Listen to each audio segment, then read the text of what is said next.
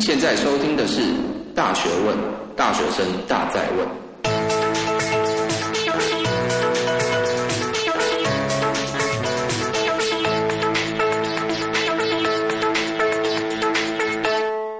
嗨，大家好，欢迎回到《大学问》，大学生的大在问。我是今天主持人查理。那今天我们有来宾，那他是南加州大学资工气管系的这个大学生。那这样好，为你先自我介绍一下好了。哦，大家好，我是 Wayne。嗯，我在南加大 USC study 的是 Computer Science and Business Administration，也就是自工跟企管。嗯。然后我今年是大三，要升大四。之所以我今天请就是威宇他来分享一下，是因为他在这个大学生这个学习的这个过程中，他还找了蛮多的实习这样子。那我希望就是。他的实习这些经验可以和大家分享。那我相信应该有很多听众是可能是读一些可能相关的科系，那最近可能是或者说未来想要找一些实习的这个机会。所以我相信为你今天的分享应该可以给这些听众呢有非常大的帮助。对，那为你先讲一下，就是你这个在什么样的地方？你今年暑假在什么样的地方实习？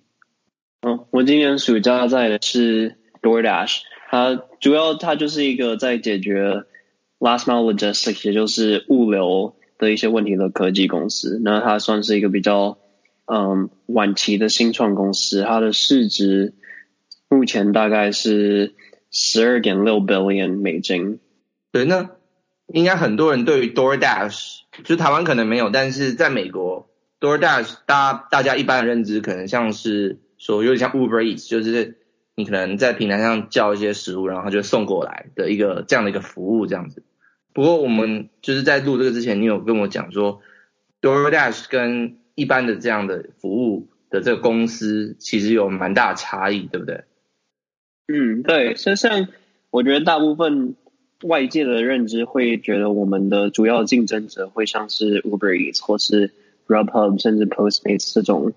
送外送叫食物的平台来相比，但其实我们的 scope 就是我们的范畴没有局限在那么狭隘的方向，我们可以甚至扩大到嗯，可能运送 groceries 就是一些货物啊，甚至运送一些药品 pharmaceutical com pharmaceutical companies，嗯。那这些主要会让我们构筑一个比较完善的物流平台。嗯，了解。那你你大概是在什么样的一个部门？对，你是做什么样的一个 project 这样子？对，我今年暑假我的职位是 software engineer intern，所以就是主要在做软体工程的部分。嗯，了解。OK，好。因为除了今年你暑假有在实习之外，其实因为我们应该我们算认识蛮久的，那我知道你去年其实也有在其他的这个新创公司实习，对不对？对，那我去年是在台北的一间比较小型的新创公司实习。了解。对，那就帮我们做做个比较好了。就是你觉得，哎，这你在台北实习的经验，跟你这次在 DoorDash 应该在那个 San Francisco 嘛，对不对？对。对，就是这两个公司的，你觉得就是什么经验上的差别啊之类的？嗯，我可以先讲共同点好了。我觉得共同点是因为两两者都是新创公司，所以两者的步调都会比较偏快。As opposed to，就是如果我们跟比较成立比较久，然后架构比较成熟的一些大型科技公司来比较的话，这些新创公司步调会很快，所以你会觉得你的 project 的 timeline 会很短，就是你没有太多的时间去执着在一个小小的东西上面。所以你会一直在不停的做更新的事情，然后你的 feature 或者你你做的事情会很快的有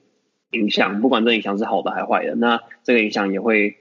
很快的被实现。但我觉得不一样的地方就是在这影响的大小。那像小型公司，你可能影响就比较没有那么大型，但大型公司你的影响可能会扩大到一个很巨大的市场。那你要怎么确保你？你做的事情或者你的工作不会影响到可能上百或者上万个人，你要非常非常的小心。所以我觉得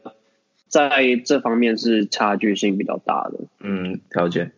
对，因为主要新创公司就是说他们的这个商业模式可能随时处于一个可能会变动的一个状态。对，所以如果就是它内部有很多的部门或者是这些工作的内容会随着就是时间的进展，然后不断的更新。对，所以对，所以嗯，你继续讲。就工作内容而言的话。嗯，就像你刚刚讲到，可能比较大型的公司，它会有很多比较专精的部门，所以在小型公司内工作的话，你有可能要身兼很多个职位。你可能从你要，譬如说我是软体工程师，我可能需要某方面的资料，那这个资料从我要去获取这资料，到我要去呃 process 去整理这些资料，然后再去设想说我的架构框架要怎么样开发，所以这些从 data 到 design 到甚至我之后的 implementation，就是我真的做开发，然后到最后再做测试的时候，这整个过程是我自己一个人要独立完成的。那如果是到偏大型公司，甚至你到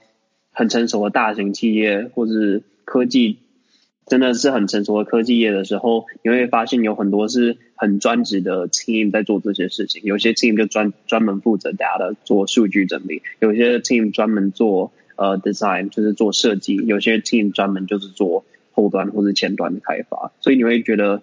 整个格局会很不一样，然后你就不需要在一个人社区那么哦，或者横跨这么多个不同部门做这么多不同的事。那当然有好有坏，就是你如果身兼多职，你可能涉及到很多，但是深浅就不一定。那你如果是比较专精在某一个职位上面的话，你会觉得你嗯，你会在。对某一个东西会非常的专精，然后你会真的是学得很深，学得很多。嗯，了解了解。对，好。那我想大部分听众听到这边，应该最关心的一个点就是，你究竟是怎么找到这些实习的机会啊？对，就是有没有，就是你可以稍微讲一下，就是你的实习的这个申请的经验这样子。嗯，我我觉得可以分不同阶段来讲，就是。当然，我讲的都是只是就于我个人的经验，因为我个人就是这几年来主要是着重于软体工程方面嘛，所以我我第一次找软体实习的话是大二暑假，就是嗯，就是要找大二暑假的实习。那那时候非常困难的一个点，就是因为当你的履历基本上是没有软体工程经验的时候，对你来讲，哈，你可能可以塞一些东西，但可能对。嗯、，employer 或者对那些公司来讲，你他可能就是看到一张白纸，他会觉得你没有什么任何相关的经验，他没有办法有信心去雇佣你这个人。那至于要怎么去嗯解决这个问题的话呢，就是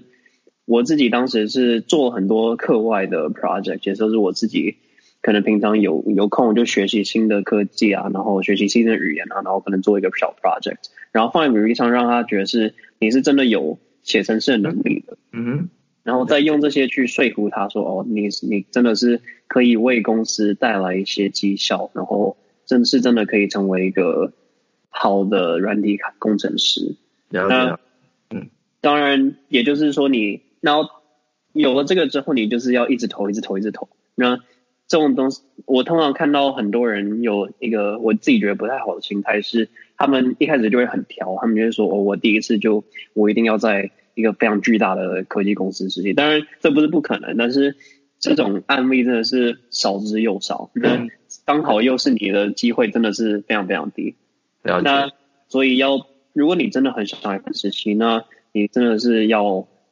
扩大你自己的投的方向，然后。真的去了解不同公司在做什么，你真的有兴趣再投。当然，就是我说扩大投，不是说你随便投，而是你真的要对这间公司有兴趣，然后你真的觉得你有办法去想象自己在这间公司里面做什么样的事情的时候，你再去投。当然，你因为在如果在这样子的心态之下，你面试的时候，你他才会看得出来你是真的有兴趣，而不是就是哦，你就是为投而投。嗯，然后你就是把它当成一个经验累积的过程，然后。像我第一年就是这样投到，然后我今年真，我第一年就是在台北一家新创公司做实习，然后我觉得那一年对我来说影响蛮重大的原因，是因为当时在面试的时候，呃，我就有个面试我的人说，他他们需要的一个科技的技术是我基本上没有碰过，但他们跟我讲的一句话是，我觉得还蛮影响我蛮多，但是他们看人是看你的特长，说就是你看你有没有可能性。就是如果他觉得你这个人是真的有能力去写程式，然后真的有有一个潜力去为公司带来价值，他们是可以用你的。就算你完全没有碰过东西，他们会觉得你在公司里面工作时再慢慢学就好。所以我那那一年实习其实是边学边做，然后就是这样让我的经验又累多累积一个不同的框架，不同的科技这样子。所以简单来说，你觉得你就是有碰到一个愿意相信你的一个老板啊，就是让你可以这样学的，嗯，对，简单来说是这样。那这样的老板多吗？还是说你可能算比较幸运的？你觉得？嗯，我会觉得自己蛮幸运的，但我不觉得他会是一个嗯非常非常特例中的特例。我还是觉得嗯，还是有很多。不同的公司会愿意录用这样子的新人，嗯，但是我不能就是挂保证，但我会觉得大家都是要从一个地方开始，那对，总会有一个公司愿意，对对，大家都是第一次，那总会有一个间公司愿意相信你这个人。如果你让自己表现的够突出，像透过我刚讲的 projects 啊，或者甚至是对啊、呃、你的 GPA 之类的不同的数据，让他可以去对你有信心，说好你真的是有办法带来价值的。OK，所以如果没有经验没有关系，对，但是你可以先自己产生经验，例如说像你刚刚提到你自己有做一些额外的一些 project 这样子，你有做一些自己的计划，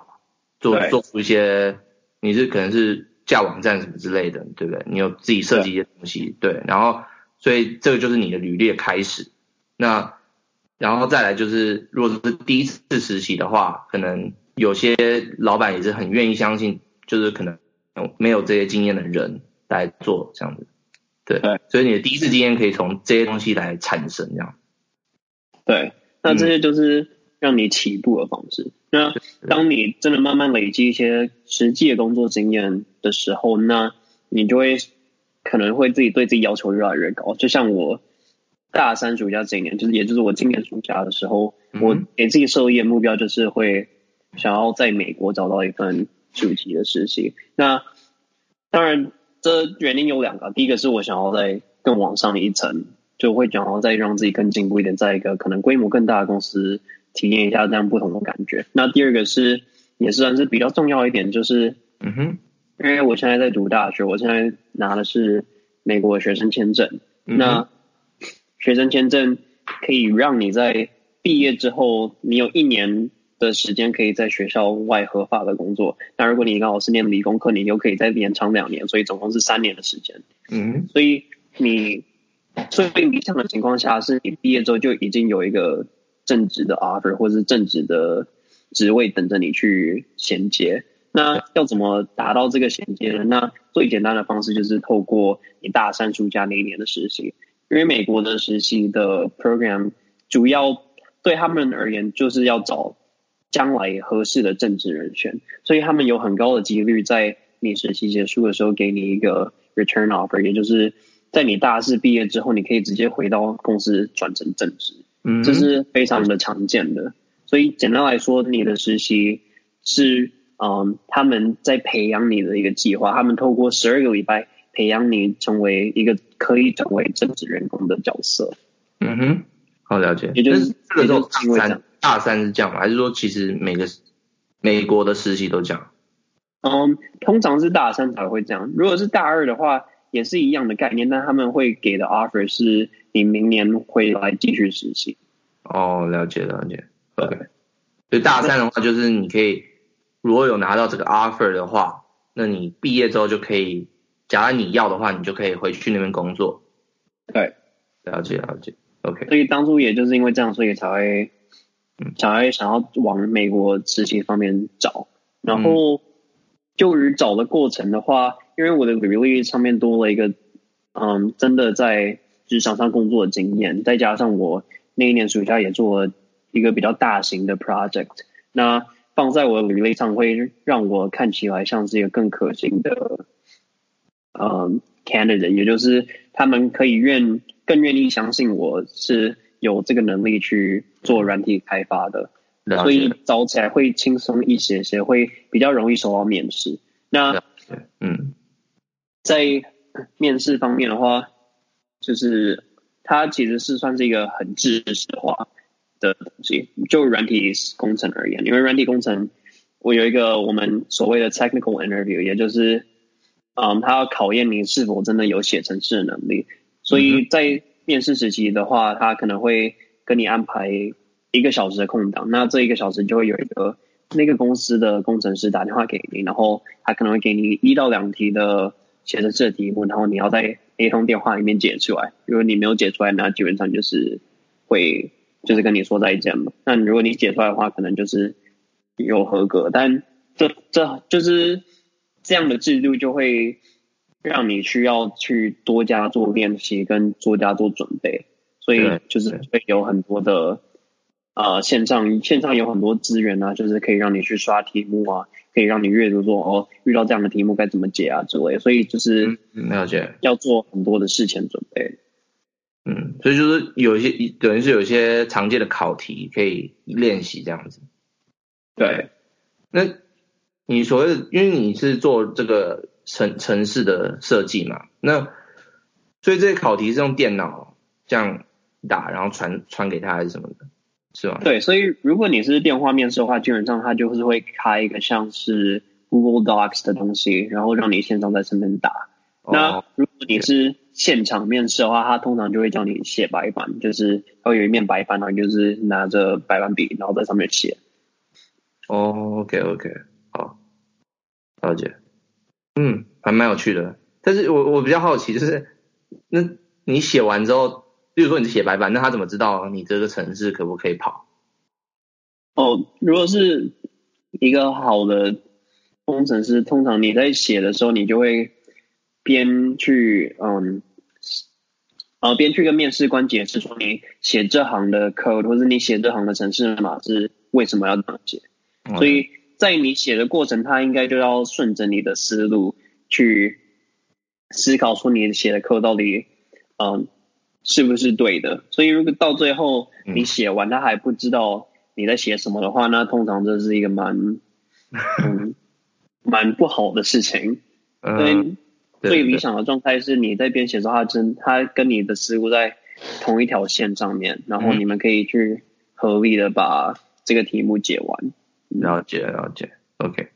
那当然，就你刚说的，就是不知道他能不能跑。那我们有一个方，通最简单的方式就是我们会自己举几个 test case，也就是呃测试的案案例。就譬如说，我用这些 input，就是我放这些数字进去你写的 code，那跑出来的数字或者跑出来的最终的结果会不会是我们想象中的结果？那你就可以去一一行一行的去。看出你写的 code 逻辑到底对不对？嗯，了解了解，OK，好的，嗯，那蛮有趣的。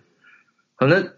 应该还有另外一种大家比较会好奇的，就是实习的这个情形啊，就是说今天他啊已经上了，然后到这个实习的这个公司，那通常可以预期说，哎，可能要什么样的工工作的环境啊之类的。嗯，好，我可以大概。讲一下我可能一天的行程会长怎么样啊？嗯，我每天大概十点到公司，嗯，这个听起来好像很晚，但是其实美国工程师而言，我们上班时间很弹性，因为我们的我们的工作比较像责任制，就是我们每个礼拜会有可能一到三或者一到四件待完成的事项会。被分派给你，那你就是要自己去衡量，说你要花多少时间解决这些事项。那当然中间可能会有一些突发状况去解决，那是你自己时间控制怎么样。但通常我是十点到公司，然后可能吃个早餐，然后稍微看一下 email，然后我们十一点的时候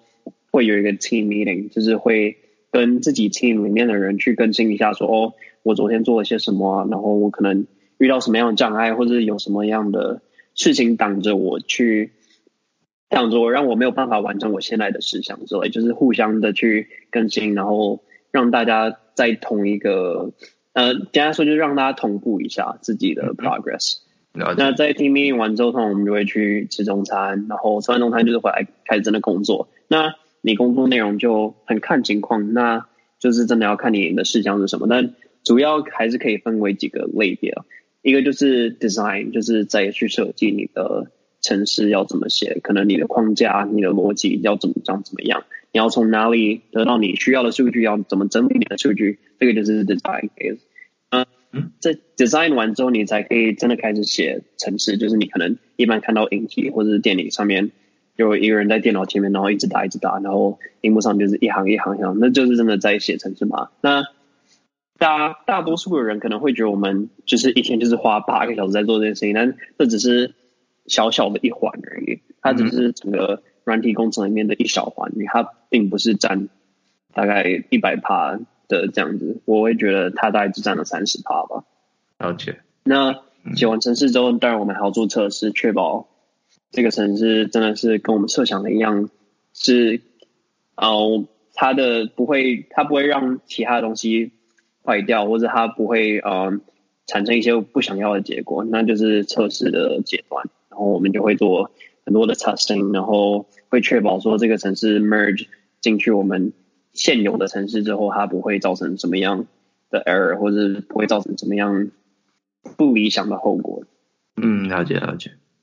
那在这个你实习大概两，你说十二个礼拜嘛，那你有碰到什么样一些？问题啊，或者是困难这样子。嗯，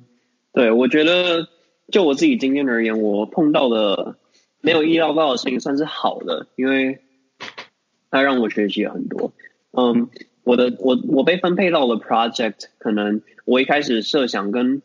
我的 mentor 设想，mentor 就是嗯，公司会在你自己的 team 里面安排一位比较资深的工程师去当你的。辅导人，可能你有什么问题都可以问他，然后他可以帮助你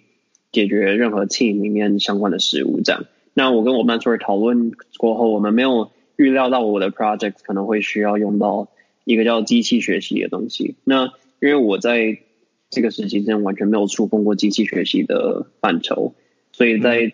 我做到一半的时候才发现，哇，我好像第二部分需要用到这个东西。那跟我 mentor 讨论之后，他就觉得哦，好像是真的需要。所以我就开始从零又开始学，然后又是边学边做。但对我自己来来说是，我觉得算是正向的惊惊喜嘛，因为它让我就是真的学到很多，然后可以碰触到一个很现在来说算是一个很热门的一个框框架跟一个嗯资讯科技里面的一个范畴，所以我自己觉得算是一个比较好的惊喜，这样子。了解了解，嗯。OK，好的。那最后想要问就是说，大家听完那么多，哎，可能很有兴趣，对不对？那就是申请上可能会遇到，就是可能会需要什么样的一些资讯或者是 tools，这样就是可以帮助大家以后，如果他真的也想要申请这些实习的机会，可以更顺畅这样子。哦，好，我可以大概讲一下，我觉得，呃，申请实习大概会分。三个不同的方式，第一个就是可能最常见也是最直观的，就是你直接上他的网站去投。他网站如果有说哦，我们现在在招这个实习，那你就去投。这是第一个最直观、也最常见，但是也是面试几率最低的。因为就是你要想象好几百万个人都在投这个 position，就是在投这个职缺，那你要怎么让？Recruiter 也就是 HR 去，真的看到你履历，那个几率其实还蛮少的，因为他们每天要看好几好几份。第二个不同的管道就是 LinkedIn，我不知道台湾有没有盛行在用这个平台，但是在美国基本上只要是需要找到工需要找工作的人，通常都会回顾 LinkedIn profile。那 LinkedIn 简单来说，或者直白来说，它就是一个比较专业的 Facebook，你会在上面。放你自己的 profile，那通常列的都是你的一些工作经验啊，或者是实际的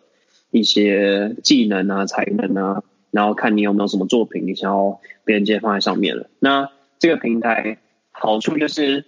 HR 会有些人去真的在这平台上面找人，他们可能会透过关键字，譬如说他今天要找一个软体工程实习生，他就会打这些关键字。那如果你的你的 profile 刚好是符合这些资格，那你就会。列在他的搜寻结果上面，然后他有可能会主动联系你，去问你说你要不要呃，对我们这个职缺有没有兴趣啊？要不要玩面试之类的。像我有些面试就是这样拿到的。了解，了解。在最后最后一个管道，也就是我自己觉得最有效的，就是所谓的内推。就是 referral。嗯，你可能可以找一个你自己的朋友，或者你甚至你认识的人，那他的公司是你真的有兴趣的话，你可以主动去联系他说，呃，我觉得这个职缺我真的很有很有兴趣，那都可以麻烦你看一下我的履历，然后给点意见呢。那他们可能会给你他的意见，然后你可以再问他说，哦，那你能不能就是方不方便帮我做个内推这样子？那他就会拿你的履历，然后投到他们内部的系统，那这个系统就会直接导向他们的 HR 部门，那 HR 部门就会有很大的几率真的看到你的履历。嗯，了解了解。所以你觉得这个做法是最容易会上的？对，这个做法最会最容易上，因为。我刚刚讲的那个内部的系统会 直直接通往 HR，而且它会是在一个，如果你想象是一叠履历的话，如果你是网站上面投，你会想象你是往下送的，就是在那一叠的最下面。嗯，那你如果是内推，你可以想象它是往上送了，你会在那一叠的最上面。了解，所以它会是比较容易被 HR 看到，被看到。OK，对，好，了解了解。好的，那。就很开心，今天有有 Wayne 的这个，就是跟跟大家介绍一下这个实习的这种种种情况，对，因为我相信应该还，因为我们自己是就是生医相关领域的，对，所以我们做 Podcast 常常就是用比较三类组的这个想法，对，那 Wayne 刚好是一二类组的这个科系，所以其实很多情况是像我。我跟 RC 就是我们两个主持人，可能比较不会碰到一些情形，对。所以今天有问来跟我们讲解这些东西，其实我们也蛮开心的，对。那最后呢，就是我们还是就是很每次都讲一样话，就是本期的 Podcast 到这边完整的节目笔记，在我们的 Show Notes 里面都可以下载。那想要听更多的大学问的话，我们在 iTunes、Spotify、Stitcher、TuneIn、Overcast 上都可以收听。那如果你是用 Apple 装置收听的话，也拜托帮我们在 iTunes 上评分，并且按五颗星。另外也记得到查理王的粉专按赞。好，那我们就下次见，拜拜，拜拜。